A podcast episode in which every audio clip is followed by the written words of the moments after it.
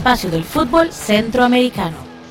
Muy buenas amigas y amigos de Footcast, el espacio del fútbol centroamericano. Sean bienvenidos al episodio número 106. Les saluda José Gregorio Soro y estoy hoy con Randall Sánchez y Jonathan Corrales. Así que bienvenidos compañeros. Randall, empezamos con usted y analizar esta jornada apasionante de Champions de la CONCACAF.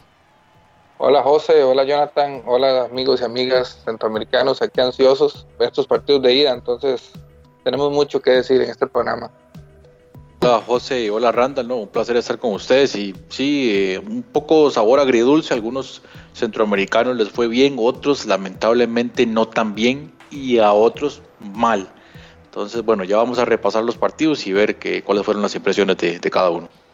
Bueno, y empezamos con el partido Motagua-Atlanta que se desarrolló en San Pedro Sula. Uno por uno, el equipo del Motagua empezó ganando al minuto 33 con gol de Roberto Moreira y empató muy rápido el Atlanta a través de Joseph Martínez, su, su estrella y un delantero de bastante nivel, ¿verdad? Que estuvo a punto de irse del Atlanta y un jugador de altísima calidad. Realmente, cuando veíamos en la cancha, veíamos a, una figura que destacaba por sobre el resto, aún más allá de encontrarse la condición de pretemporada, ¿verdad? Que prácticamente es la que están estos equipos de la MLS y en un partido en que fueron estrellas los porteros, ¿verdad? Tanto Ruggier como Gusan creo yo que desplegaron toda su habilidad para eh, evitar más goles y fue un partido muy entretenido, especialmente en la segunda parte. Para comprender un poquito más lo que sucedió, escucharemos el análisis de Julio César Cruz desde Honduras. Así que bienvenido Julio y lo que queríamos saber es sobre este partido del Motagua que jugó ante un rival bastante calificado ¿Cuál es eh, la opinión suya sobre este empate del Ciclón y las posibilidades que tiene el Motagua para ganar la serie en el partido de vuelta ya en Estados Unidos? Hola amigos, ¿cómo están? Siempre un gusto compartir con ustedes, hablar de lo que ha sucedido en estos primeros juegos de Liga de Campeones de la CONCACAF y bueno, comenzar hablando del partido de Motagua. Yo creo que hablar del partido de Motagua y hablar del partido Olimpia es eh, concordar en que eh, tanto Olimpia como Motagua pudieron haber ganado sus encuentros y que en gran parte del cotejo, de los cotejos, dominaron a los clubes de la MLS, así como sucedió con Alzaprisa ante el Montreal Impact. Queda ese mal sabor porque no se ganó mm, como local, porque ahora pues la visita lógicamente será más complicada, aunque eh, yo sí creo que Motagua tiene un poco más de posibilidades que Olimpia por el hecho de que Motagua no jugará en el mm, Mercedes-Benz Arena, el estadio con más de 50 mil personas, 60 mil personas, en donde generalmente juega el Atlanta United, y jugará en un estadio con eh, menor capacidad de personas, donde ya en su momento Herediano jugó ante este Atlanta United que eh, nosotros pensamos que son eh, resultados en donde tanto Olimpia como Motagua pueden sacar eh, o por lo menos no llevarse una goleada en solo estadounidense y de repente pues alguna posibilidad de, de, poder avanzar. Deja un mal sabor de boca, lo repito, porque pudieron haber ganado, tuvieron oportunidades para ganarlo y pues dejaron ir unas posibilidades muy buenas para hacer historia e ir avanzando en esta etapa. Así que en primera instancia lo de Motagua tiene un poquito más de posibilidades que Olimpia por lo del, lo del estadio que lo menciono, que no van a jugar en el estadio donde Atlanta United pues generalmente hace sus partidos. Será apenas el segundo juego oficial para el Atlanta tras estar en una pretemporada pero sinceramente lo de Motagua y también lo de Olimpia yo lo veo bastante complicado. Footcast, el espacio del fútbol centroamericano. Gracias Julio. Y bueno, el partido de vuelta, como usted lo menciona, va a ser en el Fifth Third Bank, un estadio de la Universidad de Kennesaw, es al norte de, Atlanta, tiene una capacidad para 10.500 aficionados y fue donde jugó Herediano, como usted lo mencionó. Eh, Herediano le fue bastante mal ahí, en 4-0 después de haber ganado el partido de ida 3 a 1 en la Liga de Campeones del año anterior. Y bueno, ahora entonces el Motagua tiene un escenario bastante complejo, más allá de que no sea en el Mercedes-Benz, ¿verdad? Que es uno de los escenarios más modernos de, del continente, podríamos decir, o del mundo, quizá cuando vemos ese despliegue tecnológico y de espectáculo que se vive en ese estadio lo cual no quiere decir que este estadio donde se va a desarrollar este juego no tenga un ambiente futbolero como si lo tuvo aquel Atlanta Herediano, repetimos un 4-0 bastante negativo para el equipo costarricense. Y bueno, ese va a ser el ambiente que va a tener el equipo del Motagua allí en, ese reducto. Y hablando un poco del partido, dando estadísticas oficiales de la CONCACAF, el equipo del Motagua disparó 10 veces al arco de Gusan, 5 de ellos o 6 de ellos fueron remates directos, mientras que el Atlanta disparó 8 veces, 5 de ellos fueron directos. Y bueno, fue un partido de muchas llegadas y como decimos, las grandes figuras fueron los arqueros. En el caso del Motagua, una participación destacadísima en el mapa del calor en el tercer y en el último cuarto de cancha, donde la presencia de los delanteros fue bastante importante y por ende también la actuación del portero de Atlanta relevante para ello. Bueno, y entonces vamos a, a preguntarle a Jonathan de lo que se viene para el Motagua. ¿Qué análisis podemos hacer sobre si tendrá la suficiente fuerza el equipo de Tegucigalpa para poder ganarle al Atlanta o forzar a los penales? ¿Qué tantas posibilidades tiene el Motagua de, de pasar a cuartos de final, Jonathan? Yo creo que, bueno, la serie evidentemente está abierta porque es un, es un empate a uno. Hay muchas posibilidades, hay muchos escenarios que se pueden presentar. Sí hay una realidad y, la, y, eso es que el Atlanta United lleva una ventaja por ese gol de visita y adicionalmente porque va a estar en su casa. Eh, vimos muy poco del Atlanta United, tal vez el, eh, algunos chispazos en el primer tiempo y, y un poquito también en la parte complementaria eh, sobre todo lo de Ezequiel Barco, lo del Piti Martínez, pero eh, ya en este partido de vuelta yo esperaría o esperaríamos que estos jugadores realmente tomen la batuta del juego y, generen mucho más peligro. Joseph Martínez eh, siendo todavía más incisivo y en el caso del Motagua va a tener que estar muy ordenado y saber aprovechar muy bien las contras. En este partido, bueno, por lo menos el caso de Félix Crisanto y Kevin López me parecieron que me pareció que en el primer tiempo ellos se atacaron muy bien en la zona derecha, por la banda izquierda también con Moreira, pero en la, en la definición quedó debiendo. Y ahí un hombre como Robilio Castillo en el partido de vuelta, las oportunidades que perdió eh, este martes, no puede hacerlo ya en, en Estados Unidos. Bastantes oportunidades desperdició Robilio Castillo. Y lo que usted menciona por la banda izquierda, vimos muy bien a Omar Elvir realmente con mucha profundidad. Llegaba con presencia en, en, toda la banda prácticamente como un carrilero y ponía buenos centros, además de la calidad de Matías Galvalis, ¿verdad? Que creo yo que es un jugador clave ahí en el equipo azul, pero como usted lo indica, si Rubilio no está fino, pues no hay pegada, ¿verdad? Roberto Moreira sí metió la que tenía que meter, ahí un, un buen gol y el aporte de Félix Crisanto también es muy importante, Jonathan, y, me parece que a veces Crisanto se tropieza, ¿verdad? Con este jugador Kevin López, como que cuando comparten la banda, eh, no sé, como que no se logran sincronizar bien y, pareciera que se neutralizan por ciertos momentos. Sí, como que los dos hacen lo mismo, ¿verdad? Que es llegar a línea de fondo y, y hacer el centro. Para el segundo tiempo, de hecho, bueno, el profesor Vázquez en el primer tiempo salió con un 4-2-3-1. Para la etapa complementaria cambia un poquito el esquema con el ingreso de, de Junior Izaguirre y Emilio Izaguirre, perdón, y Klusener, que entró en la parte complementaria, que también tuvo una oportunidad muy importante. Pero sí, sí coincido con usted. Eh, eh, ambos jugadores pareciera que cumplen la misma función y se enredan un poquito porque, a donde, porque lo, normal es que el, jugador que vaya por el extremo se haga hacia el centro para generar el espacio para el, para el lateral que viene subiendo. Pero si los dos llegan a línea de fondo, evidentemente ahí va a haber un, va a haber un problema. Sí, bueno, para cerrar el análisis de este partido, coincido, Jonathan, con esa calidad de Ezequiel Barco. Realmente, cuando lo vimos tocar la pelota, se nota a distancia, ¿verdad? La calidad y la diferencia que tiene respecto a los otros jugadores y también el Piti Martínez, ¿verdad? Demasiada clase en ese equipo y cerrando con, el delantero Martínez, con Joseph, ¿verdad? Que, que tienen, llevaron muchísimo peligro y, y Ruggier, que fue uno de los jugadores más eh, destacados del, del, partido. Sí, Randall. Sí, bueno, perdona que, que atraviesa el caballo, como decimos popularmente, y que no iba a opinar en este partido, pero, pero una de las cosas que me duele a mí del Motagua la pregunta que le hiciste a Jonathan de que si, si está difícil la, la, la, serie, ¿verdad? Es que una de las cosas que me duele del Matagua este partido es que fue el único equipo centroamericano que, que comenzó ganando. Y entonces, eh, y contra equipos de la MLS, digamos, eso era una ventaja porque si usted ahora vamos a analizar los siguientes partidos, los equipos de la MLS, tal vez acusando su falta de ritmo, eh, llegaron más bien a jugar el contragolpe, ¿verdad? Entonces, eh, si el Motagua lo fue el que logró abrir el marcador, se dejó empatar muy rápido y eso realmente lo hizo perder totalmente la ventaja que, que tuvo porque estos equipos, digamos, Ya una vez usted abriéndoles el marcador, eh, como lo hizo por ejemplo el León de México a Los Ángeles, estos, y, y, trabajando muy bien la parte defensiva, estos equipos tienen que salir a atacar y, y, no son tan buenos defensivamente hablando. Entonces creo que el Motagua le dejó ir, digamos, desperdiciando esa oportunidad de haber empezado ganando el partido, porque los demás equipos de Centroamérica no tuvieron esa, esa ventaja cuando enfrentaron a sus respectivos rivales. Bueno, y ojalá comunicaciones sí, sí iba ganándole al América, ¿verdad? Bueno, ahorita, ahorita ah. comentamos eso, pero sí, tiene toda la razón, digamos, ni siquiera dos minutos duró la, la, ventaja del, del Motagua, ¿verdad?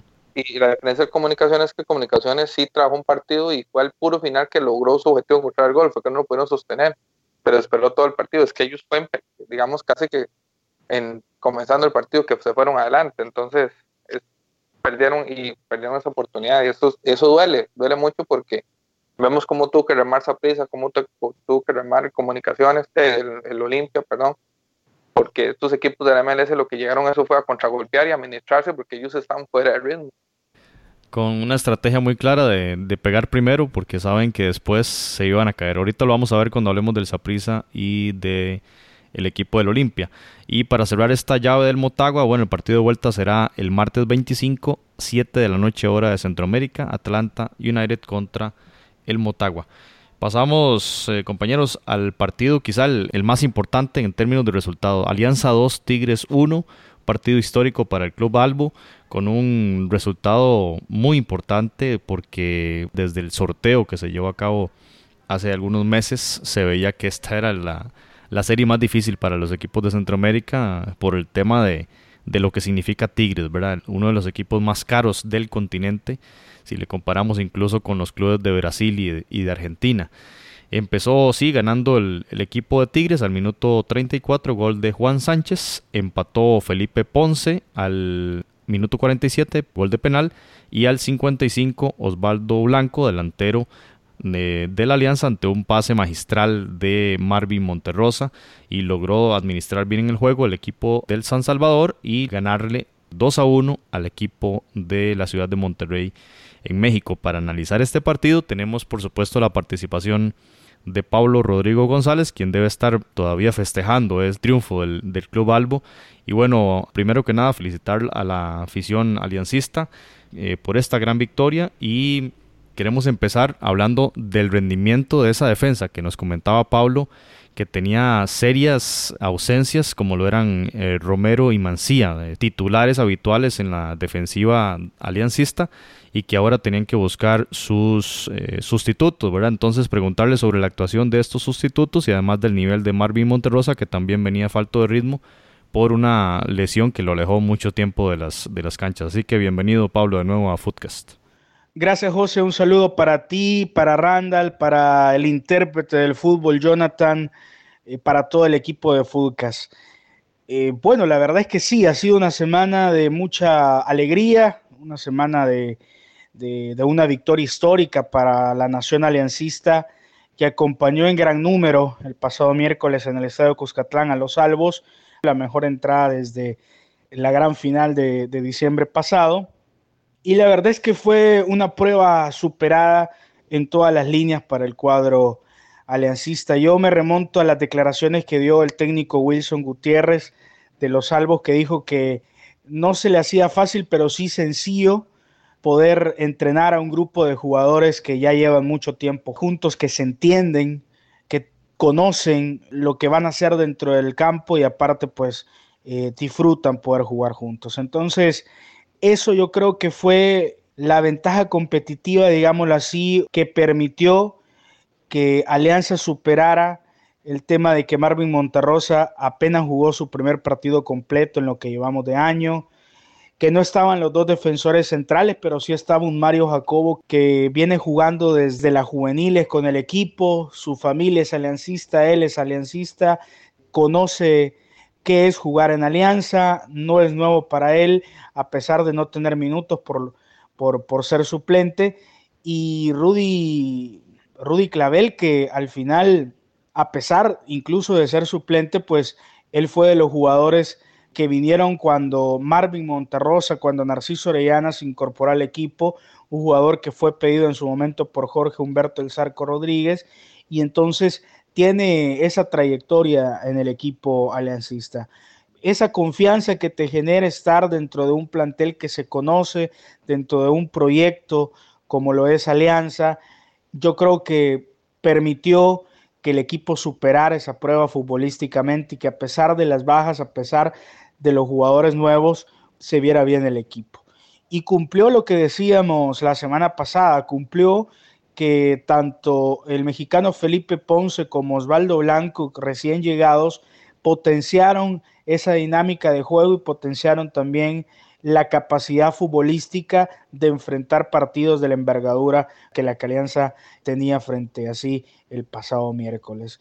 Y lo decíamos también la semana pasada, para Alianza este ya era un premio jugar esta instancia internacional, pero yo creo que con esta victoria consolidó un proyecto, consolidó eh, un proceso que no viene desde el año pasado, viene desde hace varios años atrás y que con esta victoria yo creo que empieza a consolidar y empieza a encaminar poder llegar a ser trascendente y por qué no ilusionarse y buscar eh, llegar a una final de liga de CONCACAF donde a mi parecer eh, pues es el nivel actual en la que esta alianza pues puede llegar a, disputar el título. Me parece que, que esta es quizás la mayor conclusión que podemos sacar de este partido del miércoles pasado. Bueno, Pablo, interesante cómo el rendimiento de estos eh, defensores, pues de ahí no se notó prácticamente la diferencia de los habituales y digamos que pudieron neutralizar ese ataque, especialmente en los últimos minutos del Tigres que andaba buscando el, el empate a dos. Y ahora preguntarle, Pablo, también sobre esta victoria contra un equipo tan grande como el Tigres. ¿Es este el triunfo más importante en la historia del club, más allá de haber ganado la Copa de Campeones en el año 67? Hay que recordar, no enfrentaron a clubes mexicanos en aquel momento. ¿Es este la victoria más importante de la historia de la Alianza, Pablo? Sin lugar a dudas, José, amigos, sí es una, es una victoria histórica por lo que representa eh, no solamente el fútbol mexicano, sino este equipo de Tigres. Hay estadísticas ahí que está entre el top 10 de equipos mejor valorados eh, económicamente en el fútbol eh, de Latinoamérica y Estados Unidos, el fútbol no europeo, ¿no? Pero a mi parecer y a mi forma de ver, yo creo que los partidos relevantes son los que se ganan títulos. Yo creo que aquella Copa de CONCACAF que se logró en 1968, a pesar de que no se habla mucho del partido, porque tampoco el rival era un, rival de peso, era, se le ganó a un John Colombia, que en aquel momento era potencia en, en las ex Antillas holandesas, hoy Curazao, pero Alianza fue el primer campeón centroamericano en ganar un torneo internacional de clubes de CONCACAF, entonces para mí no está a la altura de ese resultado. Incluso yo considero que el grande de Centroamérica que se logró en el 97 eh, ante el Saprissa, ya en, el Ricardo Saprissa, que fue el último torneo internacional que un equipo salvadoreño ganó, yo creo que está por encima de, de este resultado. Incluso, y a mi forma de ver, si es cierto de que este partido contra Tigres es un juego oficial, pero yo creo que se va a seguir hablando más de aquel 16 de enero del 66 cuando Alianza le ganó al Santos de pelea acá en el Estadio Nacional de la Flor Blanca, hoy Mágico González, se le ganó con un 2 a 1 en una gira internacional que estaba haciendo Pelé. Se habla muchísimo de ese partido y se conmemora prácticamente todos los años y yo creo que seguirá siendo así. Sin embargo, yo creo que este partido con Tigre va a tener eh, su memoria histórica colectiva de generación en generación, lo vamos a recordar siempre, pero yo creo que no está a la altura de, esos torneos, de esos partidos donde se lograron campeonatos. Es mi opinión, ¿no? Pero eh, yo creo que, le falta todavía eh, Alianza, es el inicio de un camino, como les decía, y yo creo que, que este proceso yo creo que va a lograr algo importante y creo que va a ser incluso eh, de mayor relevancia que el partido pasado contra Tigres. Yo creo que a pesar también de la victoria, aquí a manera de conclusión, si bien es cierto que se le ganó 2 a 1 y que las posibilidades están ahí, pero yo siempre voy a, y les voy a decir, como digamos, previa del partido, que, que Tigre sigue siendo favorito y que si ellos ponen el pie en el acelerador, yo creo que, que Alianza tiene posibilidades pocas para, para pasar. Es la realidad del fútbol.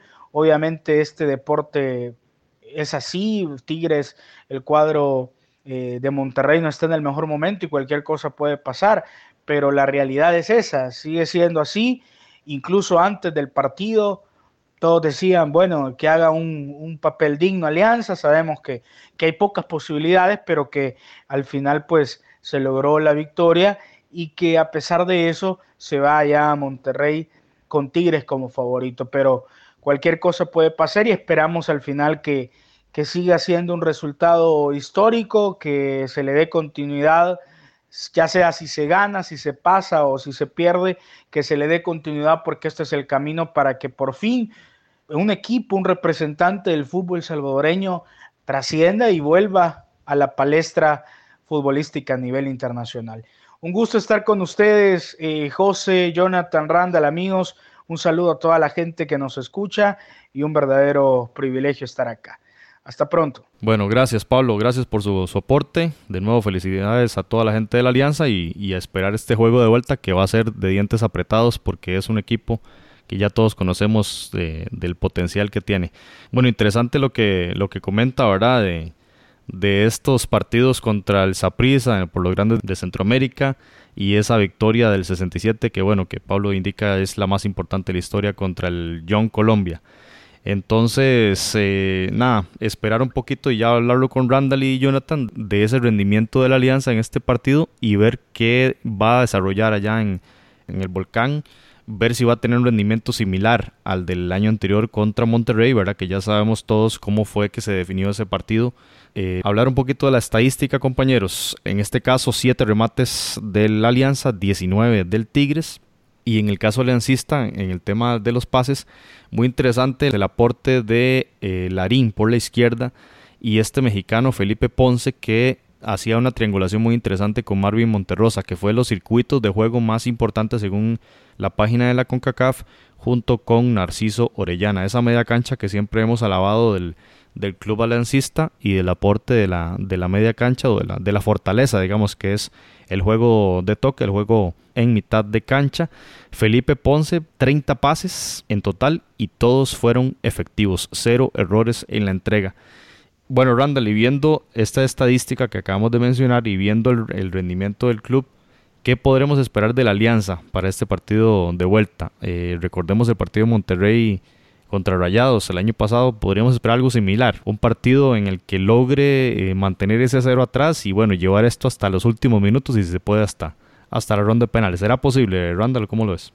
Bueno, primero que todo, antes de responder eso, que quiero también extender mi felicitación al, no solo a la Alianza, sino al fútbol salvadoreño en general, porque eh, independientemente si puede ser una en un millón, pero se logró y se gestó y, y digo que hicieron un trabajo perfecto porque para mí el gol de Tigres estuvo offside.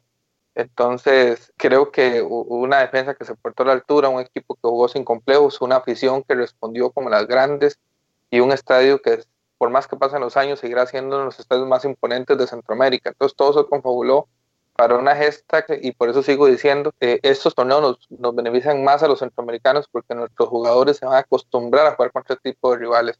Entonces, yo creo que hay un gran aprendizaje por parte del fútbol salvadoreño con respecto a la vuelta, sí, sí yo dudo mucho que, el partido se dé igual, digamos, no, no porque no creo que la Alianza llegue a proponer un buen partido, yo pienso que sí, pienso que, ah, digamos, el, planteamiento táctico de su, técnico va en función de eso, tiene jugadores muy aguerridos, muy comprometidos, que se la creen, pero eh, yo creo que ya jugando en México son otras circunstancias. Ojalá eh, eh, David vuelva a matar a Goliat, pero hay circunstancias, por ejemplo, de que el Tigres ya se dio cuenta que no está jugando contra un rival cualquiera eso es importante. O sea, si el Tuca Ferretti tomó con responsabilidad este partido, porque si alguien es la primera vez que Guiñac juega en Centroamérica, significa que, respondiendo a las preguntas del, episodio anterior, que Tigres sí se tomó muy en serio este partido. Entonces, si se lo tomó muy en serio este partido de, ida, muy probablemente se lo va a tomar más en serio este partido de vuelta. Entonces vamos a tener un, equipo atacando con toda su energía y con todo su arsenal, y tratando de provocar el error del, del equipo salvadoreño. Pero sin embargo ya la alianza tiene una, una experiencia. Por eso es que digo yo que también hay, hay, hay, hay cosas que, que, también se deben analizar en, historia. O sea, la Alianza también viene a jugar un partidazo al, Monterrey el año pasado y circunstancias extrafutbolísticas son los que hicieron que la Alianza saliera de ese partido. Entonces, eh, o lo perdiera. Entonces, sí está muy difícil, no hay que, no hay que tapar el sol con un dedo. El Tigre sigue siendo un equipo muy, muy poderoso.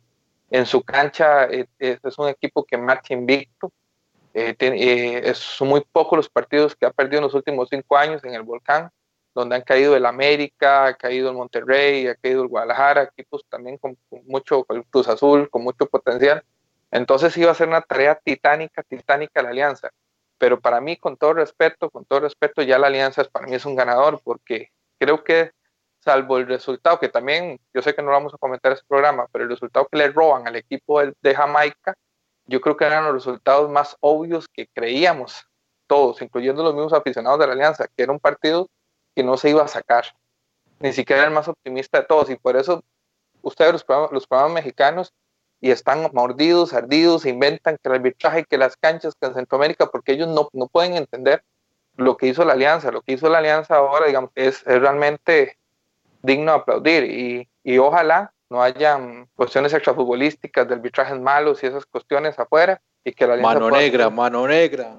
negra y que la alianza pueda hacer el partido perfecto. Hablando de ese tema del arbitraje que se mencionó mucho en el partido de, del América en Guatemala, que la prensa mexicana pedía al VAR. Bueno, en buena hora que venga el VAR, porque goles como ese que usted menciona de Tigres no hubiesen sido válidos y algunas otras jugadas no hubiesen sido validadas, así como el tema del Cruz Azul y el, el Portmore. Aparte del offside, una roja a Salcedo, ¿verdad? Que el árbitro también lo perdona, ya tenía amarilla, comete un penal con pierna arriba, era amarilla mínimo y debió ser expulsado. Aparte que el tipo ya estaba, estaba fuera de si este muchacho blanco lo tenía, lo tenía en el bolsillo desde el principio, lo sacó, lo sacó del partido. Y luego la polémica con el tema de las declaraciones, ¿verdad? Que de Osvaldo Blanco indicando que Salcedo le, le insultaba o le mencionaba temas de salario, que cuánto ganaba en pleno partido, eran cosas que nos parecen bastante antiéticas. Bueno, y, y hablando de lo, que mencionaba Randall de Guiñac, que no había jugado en Centroamérica, también me parece a mí como una señal de la necesidad absoluta que tiene el Tigres de ganar este título por esa sequía, ahora no, no ostenta una copa de CONCACAF en sus vitrinas, así que la, la anda buscando desesperadamente y bueno, el partido de vuelta será el miércoles 26 a las 7 de la noche hora de Centroamérica, Tigres contra Alianza Fútbol Club. Y, José, también reconocer la madurez de, del Tuca Ferretti, que a menos lo que yo, las declaraciones que vi, que tampoco la vi entera, reconoció el trabajo muy bueno del rival y que fueron justos ganadores. Estaba, estaba de pocas pulgas, más de lo normal eh, el, el Tuca.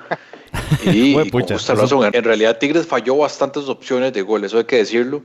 Eh, sobre todo en los pies de Ener Valencia, Quiñac tuvo una que otra, poquito. Eh, probablemente, y eso lo nada más hago la suposición de que Eduardo Vargas sí va a estar en el, en el partido de vuelta.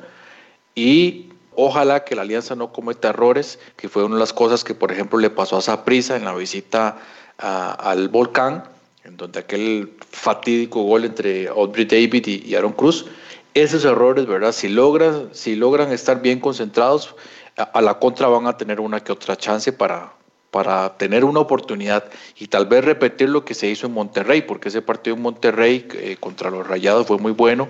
Eh, Jonathan Jiménez, que contra Tigres volvió a hacer un excelente partido, ojalá que esté al mismo nivel allá en, en el volcán.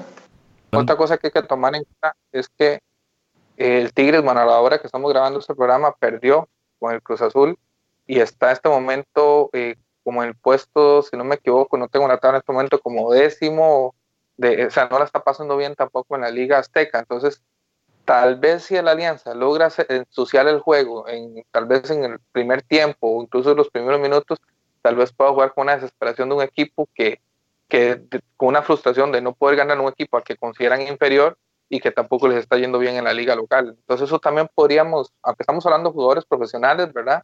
Pero todavía a uno le queda la esperanza que eso juegue un poco. Bueno compañeros, y cerramos este episodio con el análisis del partido Saprisa contra Impact.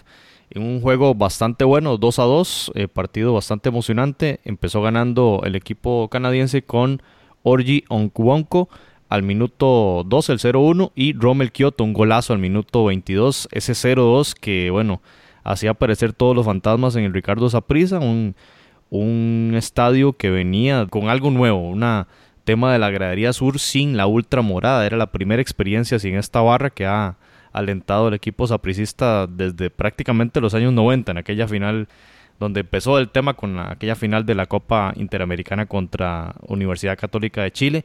Desde entonces existe la Ultra y habían pasado muchos años con ese apoyo y que le metía y que alentaba y, un estadio que, se caracteriza por el empuje de su afición y que ahora tenía un nuevo ambiente, pero a pesar de ello el equipo de Saprissa se logra reponer un gol al minuto 80, Johan Venegas, y al minuto 90 Ariel Rodríguez hace el, el 2 a 2 cinco fueron los minutos adicionales en los cuales Saprissa pudo eh, hacer el, gol número 3, pero no lo logró. Y bueno, todo el esfuerzo que hizo el equipo del Saprissa en, esa segunda parte se vio también en cierta forma facilitado por eh, la merma física de la que hablaba Randall el, episodio anterior sobre el tema de la pretemporada, los partidos o la falta de ritmo que traen los equipos de la MLS. Y aquí sobre eso, Randall, quiero preguntarle, ¿siente usted efectivamente que el Impact resintió ese, ese tema físico después de ese 0-2? Tuvieron ahí varias para hacer el tercero, pero bueno, se cayeron en el segundo tiempo. No sé cómo podés ver este tema, Randall, de la parte física del equipo canadiense. Yo creo que sí, yo creo que sí, porque también lo vi en los otros equipos de la MLS, lo vi en Los Ángeles FC contra León, lo vi con el mismo New York contra San Carlos, eh, Motagua también lo, lo tuvo contra el, Atlanta e inclusive también se vio con el, con el Saunders. Eh, por eso es que me, me, llamó mucho la atención unas declaraciones que dio José ya con el entrenador del Club Herediano, que, casi que criticando de una manera indirecta a los dos equipos de Costa Rica que participaron, de que se fueron muy alegremente al ataque, ¿verdad? Y dieron espacios al, contragolpe, porque yo creo que estos equipos de la MLS lo que llegaron fue a administrarse, administrarse, eh, recibir y contragolpear. Eh, se encontraron dos goles muy rápidos, realmente, bueno, un gol muy rápido en el, primer tiempo y de alguna otra manera también eso les dio como un cierto punch para poder, ah, digamos, sostenerse en el primer tiempo. Sin embargo, hay algo que hay que reconocerle y, y independientemente si, si no es el entrenador más humilde y más buena persona del mundo, pero realmente el Saprissa Pate juega bien. El equipo del Saprissa juega bien, eh, tiene una filosofía de juego muy dinámica y ese tipo de juego rápido esa prisa que corre por las bandas, que sale el, delantero, sale, entra, eh, que no hay un no digamos, como referenciado, eh, eso, eso también permitió que el equipo del Montreal se desgastara un poco más todavía. Entonces, eso logró que esa prisa prácticamente barriera al, al, Montreal en el segundo tiempo. O sea, los que vimos el segundo tiempo con más extrañeza y con más lupa, porque esa prisa iba perdiendo, nos dimos cuenta que solo hubo un equipo en la cancha. Lo que pasa es que ya ir perdiendo 2 a 0 es una losa pesada, pero sí creo que el Saprissa eh, sí logró desgastar de más a este equipo y, a la postre eso fue lo que le dio el resultado. Sin embargo, el gol de visita cuenta, entonces eh, tampoco es para, para, alegrarse tanto, ¿verdad? Siento que desaprovechó una oportunidad porque creo que los equipos, y ya Jonathan, usted y yo lo hemos comentado en los otros programas, de los equipos de Centroamérica era el que tenía el rival de la MLS más a modo, e inclusive se vio, si usted analiza la calidad de este equipo, no es tan buena como la de los otros. Entonces, yo siento que esa prisa sí, sí dejó ir una, una oportunidad valiosa de, llevarse una, una, ventaja. Vamos a ver qué pasa la otra semana en Montreal. Gracias, Randall. Eh, Jonathan, viendo el mapa de calor que entrega CONCACAF en su página web, en el primer tiempo el Saprissa prácticamente se mantuvo ahí en, media cancha, tocando balón. E, ese juego de posesión, pero que no tenía profundidad y eres parte del discurso de los mismos jugadores, en que autocrítica decían que regalaron primer tiempo, ¿verdad? Recordemos que el primer gol del Montreal cae en un pase bastante errado de David Guzmán en salida. Y era parte también del tema que mencionaba Thierry Henry en la previa, de que era un equipo que le gustaba jugar bien a la pelota, al juego de posesión y salir jugando desde atrás, cosa que en el segundo tiempo eh, Centeno lo trabaja bien con los cambios que hizo, ¿verdad? Sacó a, a Justin Salinas, bastante criticado, y también un poquito adelantado en el, en el segundo tiempo saca a David Guzmán, incorpora ahí a Ariel Rodríguez, quien fue al final el jugador que da el, empate. Entonces, en el segundo tiempo, en el mapa de calor, Jonathan, eh, un equipo con mucha más profundidad. Y pensando también en el partido de vuelta, ¿qué tantas posibilidades le ves, Jonathan, al Saprisa de poder vencer al, Impact o de forzar a los penales, ¿verdad? Que sería con, con el único escenario de un 2 a 2. Y le pregunto, si usted fuera el DT de Saprisa, ¿cómo plantearía ese partido de vuelta?